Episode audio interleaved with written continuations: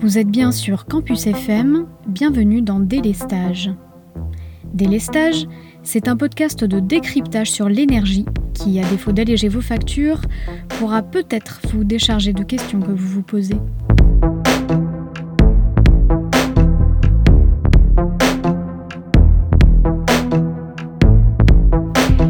Cet épisode, on va parler d'arène et de bouclier. Gladiateur, je vous salue. Alors vous allez me dire, quel est le rapport avec le titre de l'émission? Réponse en fin d'épisode. Ça ne vous a pas échappé, et on en parle depuis le début de l'émission, les prix du gaz et de l'électricité ont fortement augmenté depuis plus d'un an, entraînant des augmentations de prix des biens de consommation. Ça va, ça va, on a compris. Ok, je n'insiste pas. Mais pour faire face à ces hausses, votre fournisseur d'énergie vous a peut-être proposé une offre indexée sur le tarif réglementé de vente ou proposé de retourner chez son concurrent historique EDF dans le cas de l'électricité. Si vous n'y comprenez rien, c'est normal. On va justement essayer de comprendre ce qui se cache derrière ces offres. L'État, soucieux quant à lui du pouvoir d'achat des Français et d'une certaine paix sociale, dépense des milliards en boucliers tarifaires pour tenter de nous protéger, nous, consommateurs, de factures trop salées. Mais d'où vient cet argent? Comment l'État est-il en mesure de dépenser autant et est-ce tenable? Comme c'est piquant. Je ne m'en suis jamais relevé. Alors, démarrons. Comment se protéger des hausses de prix de l'énergie? La meilleure énergie est celle qu'on ne consomme pas, nous a rappelé Macron il y a quelque temps. C'est certes la plus économique et écologique, mais avec l'hiver approchant, manger des salades et empiler les couches pour se couvrir, on en voit vite les limites. On en a parlé dans le troisième épisode, la facture que nous allons payer, vous et moi, dépend de là où votre fournisseur d'énergie ira s'approvisionner. Nous savons déjà qu'il peut acheter son énergie en participant à des bourses de l'électricité. Mais si on pense aux plus gros énergéticiens, EDF ou Engie par exemple, ces mastodontes de l'énergie s'approvisionnent directement dans les moyens de production qu'ils détiennent, tout en allant chercher le complément sur les marchés de l'énergie. Ces moyens de production ont un coût pour ceux qui les détiennent. Des coûts d'investissement d'abord, mais aussi des coûts récurrents, dits opérationnels. Coûts de maintenance, de main-d'œuvre, éventuellement de combustible, de démantèlement, de gestion des déchets, des impôts, des taxes. Mais pour la grande majorité des moyens de production utilisés en France, la somme de ces coûts reste inférieure au prix de marché court terme du moment.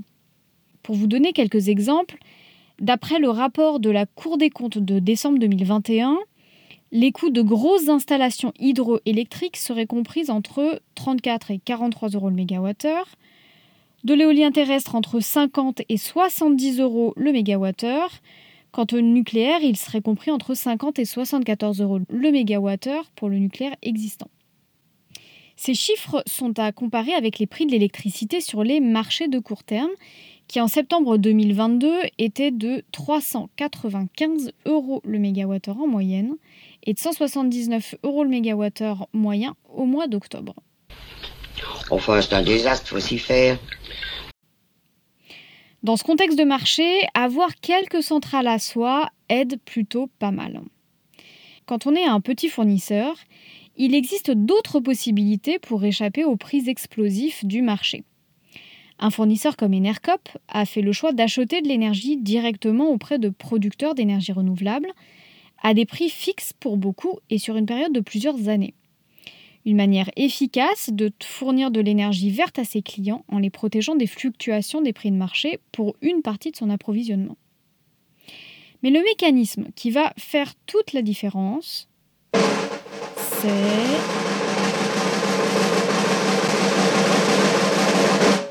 la reine, bien sûr. Hein? Et oui, la reine, c'est l'accès régulé à l'électricité nucléaire historique. C'est un mécanisme créé le 7 décembre 2010, soit peu de temps après l'ouverture des marchés de l'énergie à la concurrence, et qui oblige EDF à vendre un quart de son énergie nucléaire, soit 100 TWh. énergie nucléaire alors largement amortie et rentable.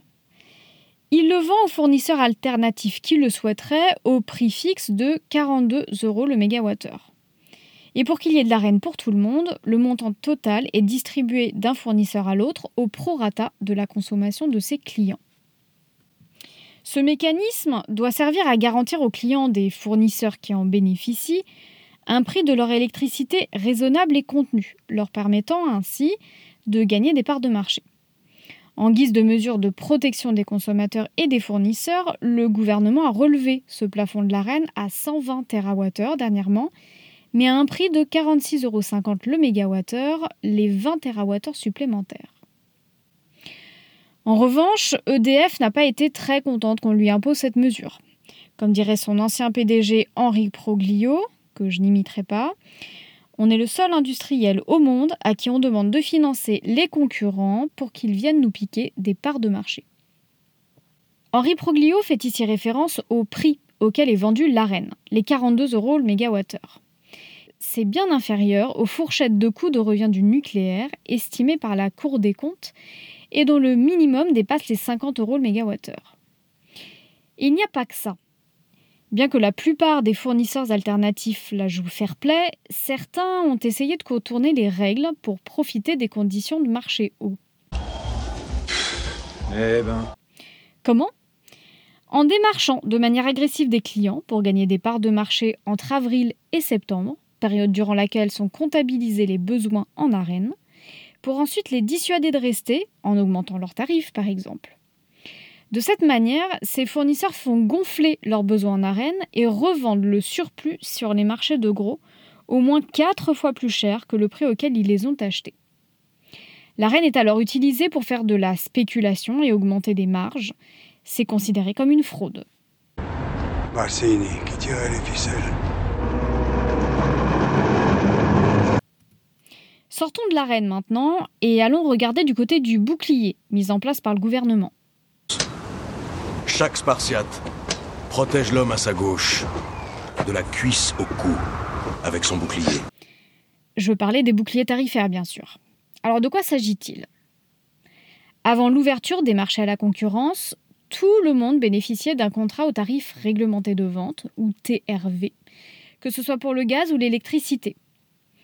Après l'ouverture des marchés en 2007, seul EDF pour l'électricité est détenu aujourd'hui à plus de 83% par l'État, ou NJ, anciennement GDF, pour le gaz est détenu à 23% par l'État, peuvent encore proposer des offres aux tarifs réglementés de vente pour les ménages.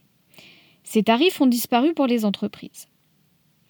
Or, depuis février 2022, et face à la hausse des prix de l'électricité, le gouvernement a décidé de plafonner la hausse du TRV à 4% au lieu de 35% si on devait respecter les règles usuelles de calcul du TRV.